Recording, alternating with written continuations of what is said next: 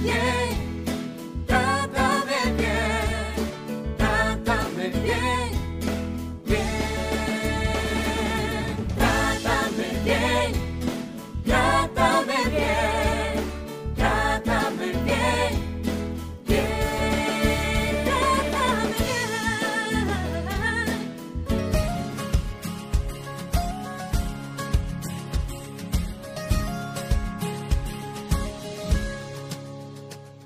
Yo no voy a avergonzarme de estas lágrimas, ni callar mi corazón, ni rendirme en el perdón, porque sincero lo que soy. No bajaré mi bandera. Cada paso y cada huella tuya es única, de la cabeza a los pies. Cada uno es como es, por eso déjame vivir. Yo elegiré la manera. Pienso seguir al borde del sol. Aunque digan lo que digan, yo soy más fuerte si me dicen no. A todos se nos quiebra la voz, en todos hay un poco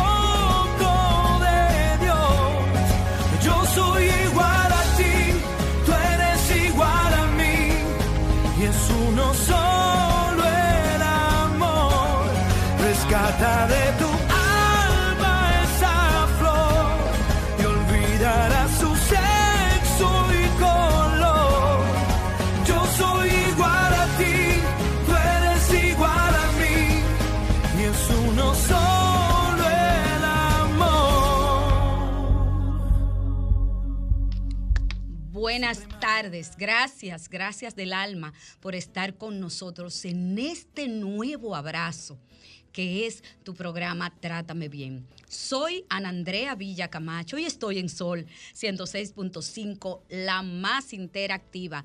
La producción de este programa es de Jennifer Peguero. En los controles está el señor Ismael. Y Trátame Bien llega a ustedes, sí, a través de Sol durante 11 años, 11 años diciéndole a la gente qué es la violencia, cómo se mueve, qué ley sanciona estos tipos de delitos y dónde buscar ayuda. Y en estos 11 años hemos tratado de llegar hasta sus corazones a través del fomento de los buenos tratos, de temas que impacten tu vida y que te hagan crecer.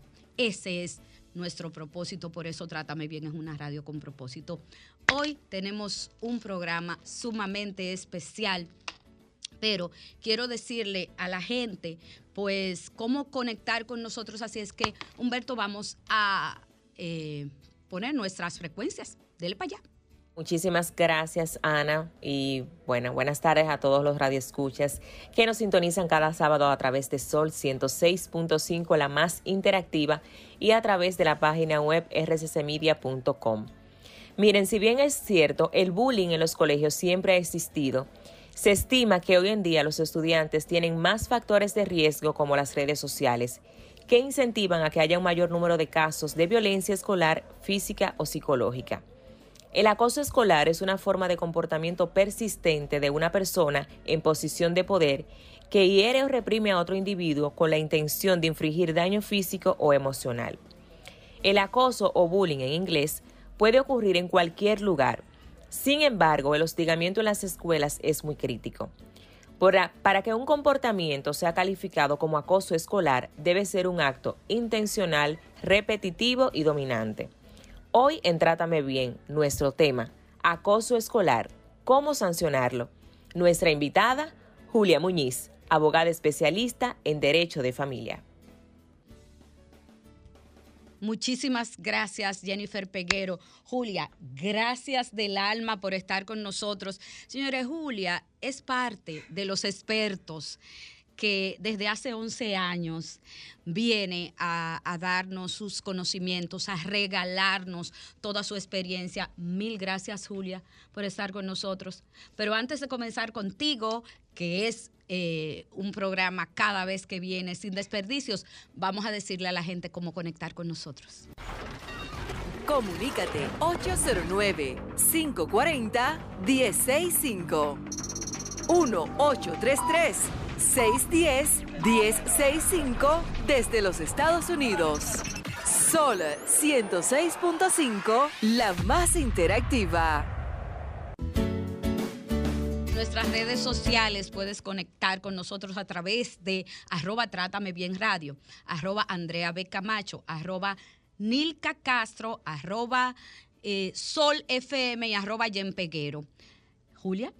Bueno, muy buenos días. Yo sumamente contenta de poder estar nuevamente por aquí, Ay, que tenía un tiempecito que no veníamos a En ese tu tema. casa, en tu casa. Es muy- yo me siento, de verdad que sí, que en mi casa, porque esta labor que usted ha hecho desde este programa, de, eh, de ser una información, pre- motivar la prevención y Así luego es. orientar cuando ya el hecho se ha consumado. Yo creo que esto no es una labor que no tiene eh, precio y más ahora. eh, donde cada día vemos que las cosas se ponen más difíciles y cada vez estamos menos tolerantes. ¿Qué nos está pasando, Julia? ¿Algo anda mal en nuestra sociedad? Anda que mal. sea de paso, sabemos que sí. Es que hemos perdido el norte. Hemos perdido el norte de para qué estamos en Y este, trayecto llamado y este vida. desubique, Lo que pasa es que este trayecto llamado vida hemos perdido el norte. Hoy estamos más enfocados en vernos lindos a través de las redes sociales, en comprarnos cosas bonitas, Para exhibir, en, para romper, exhibir para, para romper ojo. Ujú. Y hemos perdido para lo que realmente estamos, que es para amarnos, para dar amor, para ser empáticos, para construir una familia, construir una sociedad. Entendemos que los factores externos tienen más peso que los internos y nos, y nos estamos quedando vacíos por dentro y llenos por fuera. Ay, qué belleza. Yo pienso que, que es importante eso que dices, porque uno no puede andar en la vida, uno no puede andar en la vida atropellando, eh, mal queriendo, mal viviendo y pensando que la maldad y el ego y todo lo que tú entiendes que te llena la vida, que no lo es, te va a durar toda la vida, te va a durar todo el tiempo. Como eh, leí por ahí, podrás engañar a todo el mundo un tiempo, pero no podrás engañar a todo el mundo todo el tiempo, gracias. El cobre, el, el cobre, aunque se revista de oro, seguirá siendo cobre. Ay, tú- usted supo. Julia. Julia, ya en la intro, Jennifer Peguero nos habló del tema de hoy, el acoso escolar, el lamentable acoso escolar. Y yo mirando y pensando en el tema, Julia, ¿a quién no le ha pasado? ¿Quién en su niñez no fue víctima de bullying o acoso escolar? Mire, a mí me preocupa el tema mucho por, por la base principal, que es el desconocimiento. Usted sabe que yo tengo 17 años en este mundo de niñez, adolescencia. Y contando, y contando. Y contando, ¿no? Eh, y lo he vivido desde todos los extractos sociales y en todas sus vertientes. ¿Qué pasa? El primer factor que tenemos que entender como sociedad es saberlo definir y conocer. Porque, mire, a veces hay situaciones normales. Un día, un muchachito, un niño, una niña amanece como más intenso de la cuenta y le da ese día como por molestar. Ese es el famoso necio, ¿no? Entre comillas. Y un día puntualmente tiene un juego pesado quizás con usted. Eso no es bullying, eso no es acoso escolar, eso es una situación puntual. El acoso escolar tiene otros elementos constitutivos. ¿Cuáles son, por El ejemplo? acoso Porque escolar. quizás quien nos está escuchando no sabe. Exactamente, tiene que tener. Lo primero es una constante, pero no una constante como a veces yo oigo seis meses. No, no, una constante puede ser la mañana, la tarde, la noche, donde te vea, por, por, por las redes sociales. En fin, tiene que ser una constante yo sobre ti. Dirigido. Dirigido. Segundo, tengo que tener la intención de dañarte, lastimarte, tratar de que no solamente yo te lastime, sino que otros también se sumen a ese movimiento donde yo te estoy lastimando porque te ridiculizo y te hago una serie de factores. Tercero, tiene que haber una asimetría de poder. ¿A qué yo le llamo una asimetría de poder? No es que el, el- el fuertecito con el flaquito solamente, porque esa es una asimetría física. A veces el flaquito tiene más destreza mental que el fuertecito y lo domina. Ah, eh, una asimetría de poder es un ejemplo, una niña enamoradita de un varoncito. Ajá. Ya ahí ese varoncito puede ejercer sobre ella una eh, influencia para obtener a través pues de esa asimetría en el poder que hay entre ellos. Y el más importante que ha generado mucha confusión en los medios y que incluso hace días, unos días me escribió un legislador y me decía, eso está en el Código Penal, es que el acoso escolar tiene que darse entre pares, entre menores de edad. En el momento que el acoso interviene la figura de un adulto, se vuelve un acoso infantil que ya se marca en el abuso, como establece el código de DNA que el abuso ya es un delito que tipifica el código penal hacia el adulto. Pero el acoso escolar, el famoso bullying, señores, es entre pares, entre menores de edad. Ok, se da en la escuela, el- es el que se da en la escuela, pero que se puede escenificar inclusive después que salieron de la escuela, a través de las redes sociales o a través de un encuentro que se hizo del colegio. El torneo que hacen fuera, de basquetbol, de esto, de aquello, eh, en las fiestecitas. Mire, para ponerle un caso, mire, mire un tipo de, de- de- de acoso. Ese lo viví y fue, y fue triste. ¿Qué hacían? La niña que era víctima del acoso, los demás tenían una actividad, armaban un grupo de WhatsApp, para ponerle un ejemplo, de una de las, de las cositas que le hacían, porque no era la única, ojo. Y la incluían en el grupo de WhatsApp. Y decían, esta noche vamos a ir a cenar a casa de Julia. Eh, a, tal hora, en tal momento, tal cual cosa. Y luego decían, ah, pero Ana Andrea está en este grupo, Ana Andrea no está invitada, pa, y la sacaban. Otra, otra, vez, otra vez le hacían, vamos a ir esta noche a una plaza comercial X a las 7 de la noche. Ana Andrea llegaba a la plaza, pero era mentira, estaban en otra. Entonces, ese, ese tipo de, de situaciones, ¿no? Es, para ponerle un ejemplo sencillo, tenemos también que entender otra cosa. El acosador no es el que más ruido hace. El, el menor de edad acosador es silente. El que hace mucho ruido, voy a utilizar un término no muy apropiado, no quiero que se oiga despectivo, pero para que me entiendan, es el jodoncito, el intensito, el que le gusta embromar en clase, el que, el que le gusta llamar la atención. Y no quiere decir que ese sea realmente el acosador, porque el acosador suele ser silente. Entonces, tenemos en, el, en, el, en la dinámica tóxica, como dicen popularmente, Julia, del acoso escolar o bullying, tenemos una víctima y un victimario. Exactamente. o un acosador y una persona acosada. Que dicho sea de paso, se puede dar el caso donde el acosador tenga un coro que lo acompañe dentro del ámbito escolar a esa víctima que el acosador eligió a ejercer también, porque eh, eh, a veces solo no se puede. Él arma su equipo de apoyo para poder ejercer el abuso. Claro, eso es lo que busca, sumarse.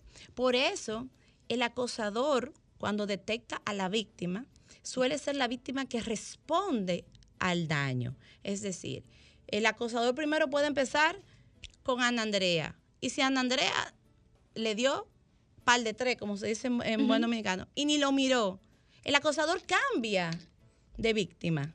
Porque elige, el acosador El, elige el- la el víctima. acosador elige la víctima. Porque recuerde algo, el niño acosador viene de un hogar, de un círculo de violencia. Claro.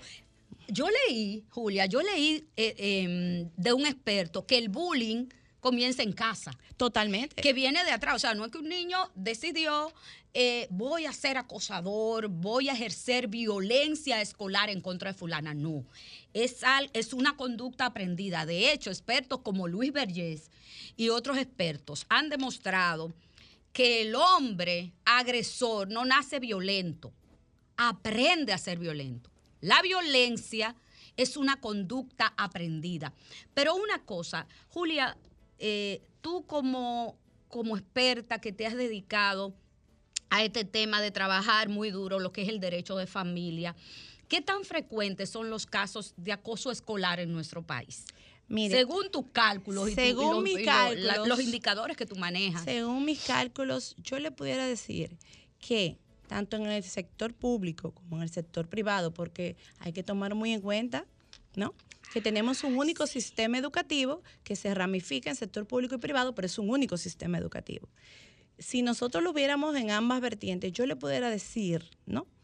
que nosotros tenemos que tener un aproximado de un 70 o 75% de un segmento de la población, en recordando que hay diferentes grados, diferentes niveles, que pudo haber sido o está siendo en estos momentos víctima de algún tipo de acoso. O sea que la cifra no es alentadora. No, no es alarmante porque es que el problema está, doctora, en que no se sabe todavía identificar. El problema está en que todavía no se entiende. Entonces, el niño víctima suele atemorizarse porque hay amenaza en el proceso. Entonces, para usted detectarlo, tiene que prestar mucha atención en el cambio que genera la víctima, si se vuelve introvertida, si se va aislando, si va presentando un cambio de conducta, ¿no? Entonces, esas estrategias hay que preparar a todo un equipo docente, tanto público como privado, a poderlas detectar dentro del aula. Porque si no es observando, entonces cuando nos venimos a enterar es cuando el niño explota. Entonces yo saco esos cálculos basados en la cifra negra, que es esa cifra de que yo sé que lo está padeciendo y todavía no lo ha podido detectar o no ha tenido cómo gritarlo a voces. Wow. Rango de edades, Julia Muñiz, entre eh, las víctimas y los agresores de acoso escolar. Mire, yo tuve un caso, pero Ajá. solamente he tenido uno, que tenían 10 y 11 años. Eran niños todavía, no habían pasado a la adolescencia. Por Dios. Se estila más en la adolescencia. Se estila más. se estila más en la, acoso adole- en la adolescencia. ¿Por, ¿Por qué? qué? Porque ya la adolescencia empieza en ese intervalo que usted como el relleno de la galletita, que usted ni es grande ni es chiquito, pero entonces usted se cree grande y cree que puede tomar decisión, pero usted sigue siendo un menor. Entonces las hormonas empiezan a cambiar, ya empieza eh, a moverse el si me gusta el varoncito, si me gusta la hembrita, que si no sé, que me quiero volver popular, que ya puedo tener acceso a mis redes sociales, ya tengo celular, el poder del like, que es donde me eleva mi ego, porque eh, ese es otro problema. No, adolescentes y adultos, en este momento, Julia, en este momento del mundo presente, valen un like. ¿Cómo es posible, señores, que la vida suya, cómo es posible que la vida suya, lo que usted es como ser humano, su esencia, esté dependiendo de un like? O sea, que si yo tengo muchos likes y yo tengo muchos seguidores, yo soy mejor persona, yo soy una persona famosa, yo soy una persona empática, yo soy una persona que dejo algo positivo en ti por un like. Yo por eso tengo mucho cuidado a las personas que sigo, Julia.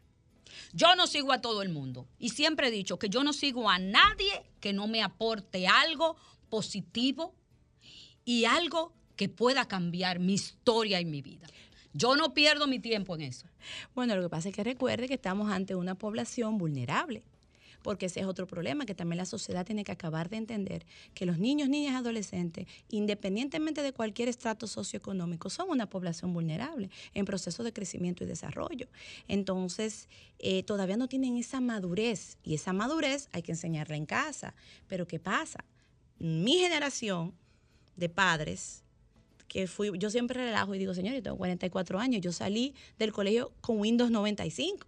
Entonces, cuando Yo yo, voy a, cuando yo yo voy a apoyar ese teléfono, a veces el teléfono me apoya a mí, pero yo se lo paso a mi hija de 7 años y le da para allá, como se dice. Entonces, ¿qué sucede? Enseñar a nuestros hijos cuando a veces nosotros mismos no sabemos es difícil. Y con un mundo que va tan rápido, porque entonces ahora ni mamá ni papá están en casa. No. Porque es, eh, para poder tener una vida digna ahora hay que tener el pluriempleo. Estamos viendo, Julia, que los casos de, de acoso escolar cada vez son más frecuentes.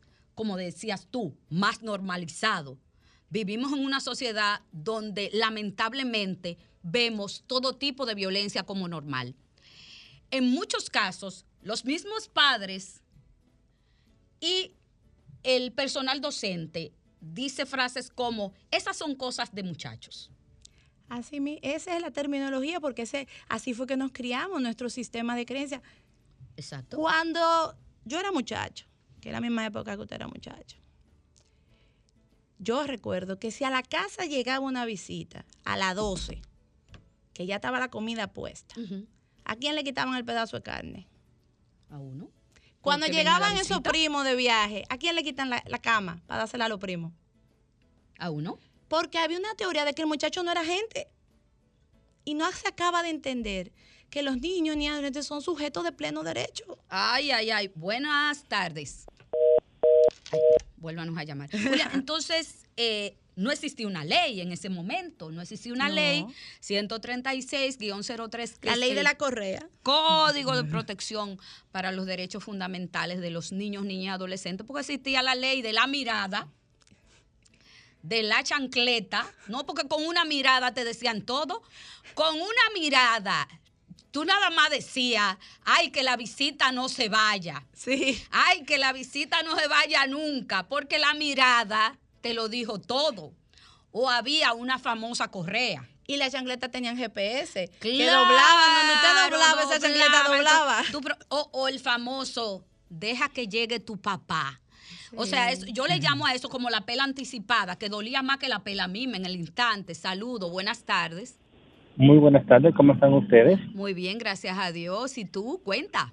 Muy bien, mira, con respecto al mismo tema, al tema que están tratando hoy, es un tema bi- bien complejo, porque fíjate, mayormente sí, es mi, mi opinión personal, si los maestros tuvieran más atención, más atención a las situaciones internas que pasan en el curso, quizás el acoso no existiría. ¿Por qué lo digo?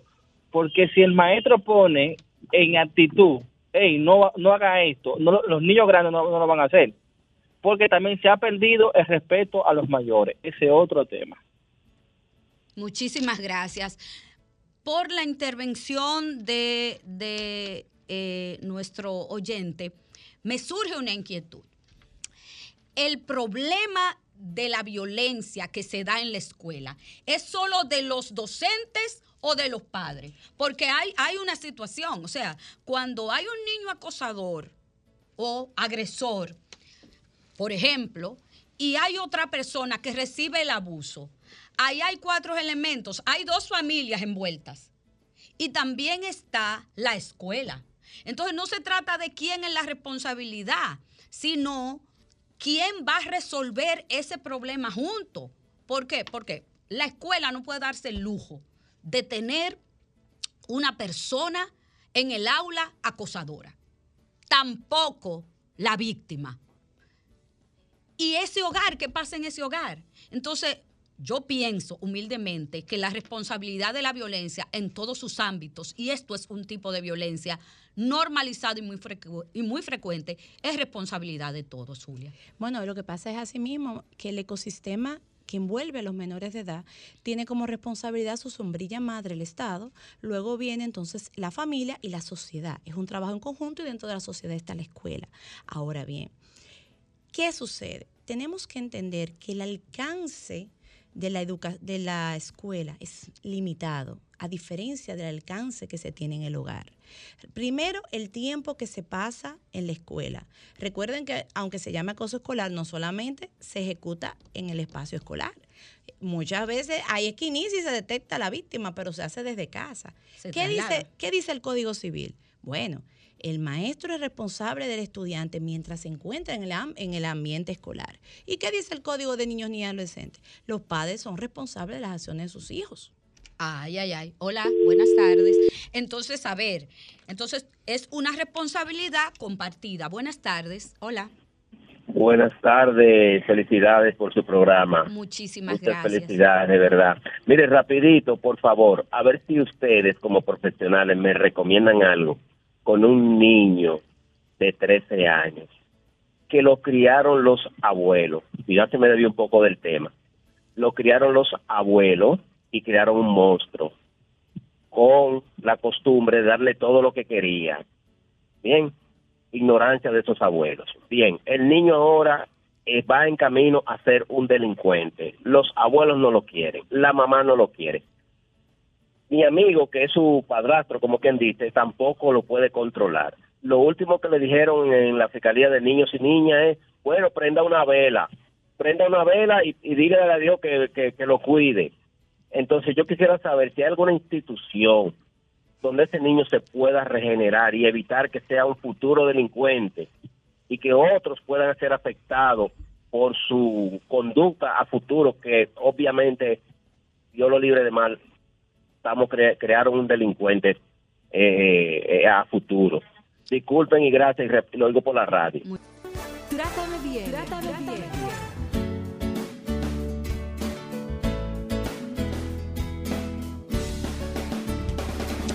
Señores, de nuevo estamos aquí. Hablamos con la doctora Julia Muñiz, quien es experta en derecho de familia, y estamos hablando sobre el bullying o el acoso escolar. Julia, me preocupa mucho eh, los casos que estoy viendo a diario, que estoy viendo y que cada día son más y más y más. Y si ese más y más y más dejamos, mañana, ¿qué sociedad pretende usted que vamos a tener? Si yo hoy, por ejemplo, soy una madre o un padre que te está escuchando, Julia, y que, y que mi hijo o mi hija es una víctima, y soy un padre o una madre que te está escuchando, y mi hijo es precisamente la persona o hija que agrede, ¿qué le vamos a decir a ellos, a cada uno, en su rol? Mire, lo primero, como dice, vamos a empezar, lo primero es lo primero, es a entender que nosotros actualmente tenemos un vacío legislativo con relación al acoso escolar. Ese vacío legislativo, porque la ley 136-03 no contempla en aquella época, ¿no? Cuando se hizo, no contempla, ¿no? Lo que es el acoso escolar y sus respectivas sanciones. Entonces, este vacío lo deja a la interpretación del actor. Y eso nos lleva pues a no, a no tener los resultados idóneos o correctos. Pero el delito es real, la Es violencia real, es real. Es real, doctora, pero el problema radica es que el actor en justicia carece de los instrumentos correspondientes y las herramientas para poder aplicar una sanción a un delito que puede terminar hasta en un suicidio. Entonces, lo primero que hay que arrancar es, porque ha llegado el momento de una ley que tiene 19 años, ¿no? De ser, eh, perdón, no, 29 años, de ser revisada y aspectos como ese y otros más que pudiéramos ver más adelante deben ser tocados. ¿Y qué pasa? ¿Qué sucede? Bueno, es que usted sabe que tenemos un tema con estos pequeños no votantes. Verdad que los pequeños no votan. Gracias, Julia Muñiz, por recordarme eso. Los pequeños no votan. Pero mientras tanto, lo que la, en, la- en lo que la chava y viene y los pequeños no votan, tenemos niños siendo víctimas de violencia en el ámbito escolar y fuera del ámbito escolar. ¿Y qué vamos a hacer con esa problemática? ¿Y qué vamos a hacer con esa realidad que duele, que pega, que hace daño, que crea dolor, sufrimiento, angustia, pena y muchas veces hasta la muerte? ¿Qué vamos a hacer? Mire, tenemos que iniciar el... pro- yo, yo entiendo que, o- obvio, primero eh, hay que, tenemos que tratar como sociedad de impulsar que el instrumento jurídico sea adecuado y un tema de formación, educar a los actores en justicia, educar a los docentes y educar a las familias. Señores, cuando yo era muchacho no todos los temas se hablaban delante de los muchachos, ahora se habla de todo. Ahora usted... Ay, Dios mío. Mire, los muchachos, le- ahora los muchachos son hasta, hasta correos de Eh. los papás, de la mamá. de- Así mismo, déjeme decirle, Señores. yo les voy a comentar un caso. Yo tuve una situación y me tocó lidiar con las tres madres de los tres niños que, eran agresores. Eran, eran deportistas, estaban en- envueltos pues, en el mundo del fútbol. Y cuando estoy hablando con las madres, personas, estoy hablando, eh, una era banquera, otra mercadóloga, señoras con cierto nivel de preparación ellas me decían, me llegaron a decir en la conversación, es que la madre del niño del que estaba siendo la víctima, lo expone a que lo ridiculicen. Porque imagínate tú, estamos en el torneo de fútbol y ella viene de ridícula, oigan el término que utilizaron, a entrar al campo para pasarle una botellita de agua y secarle el sudor. ¿Quién ha visto eso? Entonces, cuando yo las escuché hablar, obviamente, bueno, pero aquí es que está el patrón. Quienes han iniciado este, este acoso y esta situación con este niño han sido estas madres por el rechazo a esa otra madre que tiene un manejo distinto con su hijo. Ay, señores, yo me imagino, porque ya yo no tengo hijos, Julia, en edad escolar, pero yo me imagino todo lo que se vive en esos chats de padres. Yo me imagino cuál es el comportamiento. Entonces, si, si mi hijo ve que mi comportamiento es de irrespeto, poco empático o nada, e inhumano hacia el otro, ¿qué mi hijo va a repetir? Pero es que somos un Eso sistema de creencias. Dicen en el PACAR, niños ven, niños hacen. ¿Entiende? Entonces, buscar ayuda, primero y principal, buscar ayuda, tanto el niño víctima como el niño, niña o adolescente agresor, es lo más inteligente en este momento. Pero entonces tu planteamiento me indica que no solo los niños eh, que intervienen en la relación de violencia en la escuela deben entonces de tener una intervención adecuada psicológica, sino también los padres. Totalmente, eh, doctora, porque lo que pasa. El niño agresor en otro escenario es niño víctima. Y eso es lo que a veces, muchas veces me da trabajo que se entienda cuando yo estoy trabajando ya en, en el caso, en los casos de acoso, que yo le digo, bueno, perfecto, es verdad. Él está haciendo el daño, él está teniendo este tema, sí, pero hay que trabajarlo a él también, porque él está reflejando un problema de casa y lo está trayendo a la escuela y lo está desahogando con este otro menor. Entonces, muchas veces me da trabajo que los padres entiendan que yo tengo que trabajar al agresor y tengo que trabajar a la víctima, porque los dos son menores, los dos necesitan apoyo. Lo que yo, lo que yo, a mí me queda claro es que si en un, en el ámbito escolar, con un, grupo o con una persona se está dando esta situación de violencia, hay que buscarle la solución. O sea, usted no se puede quedar como papá, como mamá, de cualquiera de las partes, o como centro escolar de brazos cruzados, diciendo son muchachos y eso pasa entre muchachos. Eso no es así porque la violencia no es normal. Mentira que la violencia, es normal. Ahora pregunto, Julia, ¿contamos con un protocolo de intervención en, eh, para los centros educativos de este tema de la violencia en la escuela? Mira, en- hay muchos centros educativos privados que sí han contratado programas para trabajar lo que es eh, eh, acoso cero. Hay una serie de programas, eh, tienen expertos para trabajar el tema. Sin embargo, no pasa lo mismo en el sector público, que es donde tenemos la mayor población, 2.1 millones de estudiantes. Entonces, aquí eh, realmente no existe como tal un protocolo. Otro bache que hay, le digo después de la llamada para no se caiga. Hola. Buenas tardes. Hola, ¿cómo estás? Estamos bien, yo te estoy oyendo, pero muy bien que ustedes hablan de eso. ¿Tú sabes lo que es esas niñas de nueve años y ocho años a las 12 de la noche en la calle y los celular en la mano? La primera enseñanza es desde la casa que viene, no en la escuela. En la escuela es la segunda enseñanza. Ok, bye. Gracias. Julia. Totalmente, la escuela es un eje transversal en la formación. Así es. Bueno, que el otro problema que hay Ajá. es que las sanciones que se aplican en las escuelas y los colegios vienen dictadas por las normas de convivencia del sistema educativo priva- eh, del sistema educativo que las emite el Consejo Nacional de Educación. Entonces, no pueden sancionar como ellos crean. Y a veces vemos padres que están molestos, que se que no les gusta la sanción, pero es que las escuelas y los colegios están atados porque tienen que sancionar tal cual como establece la normativa y la normativa envía una sanción de disciplina positiva. Por eso los casos de acoso terminan fuera del ámbito escolar conociéndose en la Fiscalía de Niños, Niñas y Adolescentes. Claro, terminan entonces por ese vacío legal existente. No tienen, los colegios no tienen, ya los colegios no te pueden expulsar a un estudiante, no lo pueden enviar a casa. La sanción más grande que un estudiante puede recibir en el ámbito escolar por una causa, por un hecho muy grave, como viene siendo este, es dos días de reflexión dentro del ámbito escolar. Buenas tardes. Válgame Dios. Buenas tardes. Hola. Aló, Hola, ¿cómo estás? Escuche que le, le, eh, le vi mal. ¿Qui- ¿Quién me habla? Bueno, Eh, estás Máximo. en el aire, esto es Trátame Bien y estás en Sol. Ah, ah, no, eh, no estoy en la televisión porque yo llamé esta mañana al programa de la y ahora...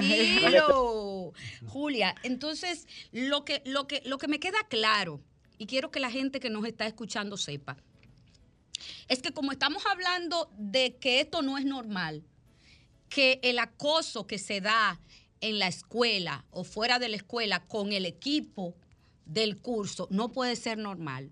Hay que buscarle un bajadero para solucionar el tema. Hay que buscarle un bajadero porque no puede ser que esto siga increciendo, que sigan los abusos cada vez normalizándose más y la familia y la escuela estemos de brazos cruzados. Eso no puede ser. No puede ser, Julia. No, totalmente de acuerdo. Esto es un tema que se ha vuelto un sistema de creencias de que no está pasando nada. Y está Sí, sí pasando está de pasando, todo. sí está pasando, Y en está, y está está pasando de todo. y esas víctimas, y esas víctimas, Julia, tienen eh, una consecuencia, una consecuencia que inclusive los puede acompañar la vida entera y hasta de adultos. Buenas tardes, hola. Sí, buenas tardes. Eh, mire, yo quiero dar un testimonio. Yo era, eh, te hablo aquí del municipio de San Cristóbal, y yo era eh, titular de la Junta de Protección del CONANI. Y los padres, lo que siempre, al enterarse de los barrios, de que yo era una de, la- de las titulares, lo que iban y me decían, que, ay, yo no aguanto ese muchacho, mándamelo para allá, para el CONANI, para que me lo internen, y eso. Entonces, lo que yo le hablaba al trabajador social, lo que decía era que esa responsabilidad mutua, como ustedes dijeron, tanto de los padres como estatal. Y yo veo que los padres están muy responsables, lamentablemente. Muchísimas gracias. Julia. Bueno, sí, lo que pasa es, ah, eso es una realidad. Mi, de- de- siempre he dicho, los hijos se tienen cuando se quieren y se pueden. Sin embargo, lo tenemos para llenar un requisito de un checklist social. Entonces, la gente entiende que familia sin hijo no es familia. La gente entiende que el que tiene un solo hijo lo dejaste solo. La gente entiende que el que tiene dos le faltó el tercero. Entonces, estamos teniendo familias cuando realmente no estamos teniendo pues el tiempo, la dedicación y la paciencia para poder construir una verdadera familia. Ay, ay, ay, buenas tardes. Hola. Hola, ¿cómo están? Muy bien, gracias a Dios, cuéntanos. Mira, escúchame que llamo de nuevo. Mira, yo conozco una historia bien bien cercana que el otro día una amiga mía tiene una niña como de 15 años. Y le dije, fulana, ¿y, y tu niña? ¿Por ¿Qué tiene? ¿Qué ha pasado que anda así en la calle? Dice ella, no, yo a ella lo que le di banda fue que viva sola, que le di banda. Tiene una amiguita ahí que ella es lesbiana también, una niña de 16, 17 años. Yo le di banda. Entonces, lo que pasa es que, ¿sabes qué? ¿sabe por qué la sociedad está así? Porque no hay un régimen de consecuencia con los padres. Ese es un tema. Uau, ¿qué llamaba Julia Muñiz? Sí hay régimen de consecuencias, lo que pasa es que no hay quien lo denuncie. Y si no se denuncia, entonces el Estado no puede actuar.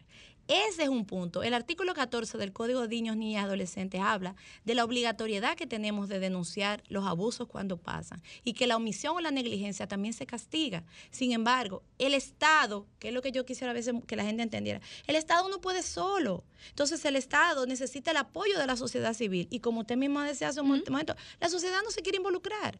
Entonces no acabamos de entender que los niños, niñas y adolescentes son de todos, porque son nuestro hoy, son nuestra sociedad. Ese cliché de los niños, niñas son el futuro. ¿Qué futuro? Sí, el futuro. El futuro está aquí en un celular. Ahora mismo usted El está viendo lo que está pasando en ¿Y el mundo. ¿Y él hoy para cuándo? Porque es- vamos, va- vamos, vamos bastante, vamos bastante rápido como sociedad.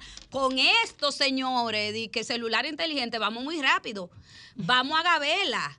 Eh, y entonces, futuro. Y, y, y ahora, saludo, buenas tardes. Hola. Buenas tardes, eh, doctora. Yo estoy muy de acuerdo con ustedes. En Latinoamérica yo creo que se usa más. Que quieren influenciar mucho en las parejas en cuanto a cuántos hijos deben tener. Yo tuve mi segundo en el 83, parí el primero, el 89 el segundo, y me decían que debe buscar el hermanito al segundo. Entonces en mí no podía influenciar, pero mucha gente sí fue influencia para tener hijos irresponsablemente. Gracias.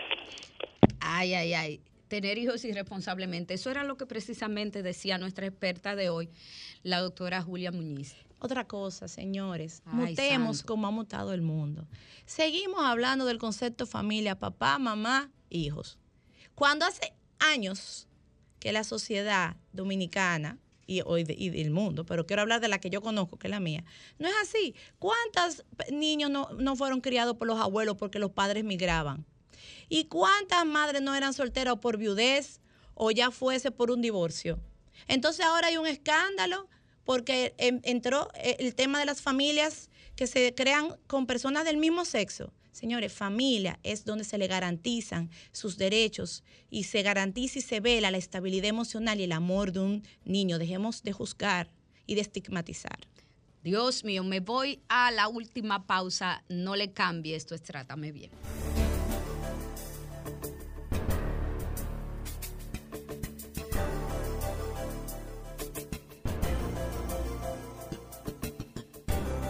Trátame, bien. Julia Muñiz, experta en derecho de familia, nos acompaña hoy. Hablamos, seguimos hablando en nuestra etapa final de lo que es una forma de violencia muy normalizada, lamentablemente, que es el acoso escolar. Ahorita, Julia, tú dabas ejemplos de casos.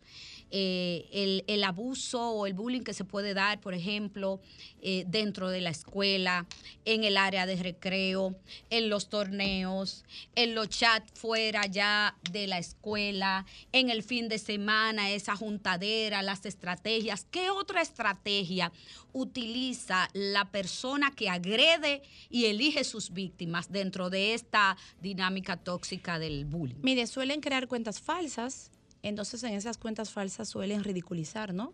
Eh, eh, eh, al- al- a la víctima. Eh, en ese momento suelen crear rumores, rumores también donde se dañe la reputación de la víctima, ya sea eh, eh, estos rumores puedan generar pues la burla, ¿no? Y afianzarlos. También suelen captarles eh, imágenes, ¿no? Eh, a través de estrategias de mentirle. Por ejemplo, eh, tú me interesas, la famosa prueba de amor, mándame una foto. Ya luego que usted manda esa foto, usted perdió control de la foto. Entonces ya se vuelve el instrumento donde yo la comparto en un chat y ya entonces todo el mundo me vio, ya todo el mundo me ridiculizó. Eso es por citarle una de las tantas eh, eh, estrategias que suelen utilizar. Pero hablar y crear el rumor negativo suele ser una de las más populares y el de la famosa prueba de la foto de amor. Con el fin, con un fin. Porque, un fin. porque el bullying, el bullying, perdón, es intencional, con la intención que dijimos ahorita de dañar, de ridiculizar, de lacerar, de crear sufrimiento y un impacto para que la víctima sepa quién manda en el aula, quién manda en el curso. Entonces, si usted tiene una ni- un niño, niña o adolescente que es víctima de acoso escolar, búsquele ayuda. Búsquele una ayuda idónea, que es importante. Ahora, si usted es un papá o una mamá que tiene una persona agresora, sea niño, niña o adolescente, preocúpese. Preocúpese de, en el día de hoy, empiece a preocuparse, pero también ocúpese. Ocúpese porque ese ser humano que usted está formando, que es desde chiquito o chiquita agresor, mañana usted lo va a lamentar. Lo va a lamentar. Mensaje final, Julia Muñiz. Bueno, eh, yo solamente quiero cerrar eh, entendiendo que el problema está, que el problema existe, que necesitamos trabajarlo desde casa, entender que aunque se llame acoso escolar, no es una responsabilidad de la escuela solucionarlo Muchas solamente, gracias, muchas gracias. sino que está desde casa, que esto, el ecosistema de los niños es Estado, familia, sociedad y en conclusión, solamente podremos parar el acoso escolar cuando entendamos que en casa tenemos que dar más amor. Trabajemos la prevención, no la solución. Wow, Julia Muñiz, muchísimas gracias por regalarnos este programazo. Usted sabe que usted parte de este negocio. Usted parte, usted parte de Trátame Bien. Trátame Bien es suyo. Usted es del team. Así es que eh, muy pronto vamos a seguir hablando aquí en Trátame Bien, su casa, Julia. Muchísimas de estos gracias. temas. Mi gratitud eterna. Ustedes y nosotros nos abrazamos el sábado que viene.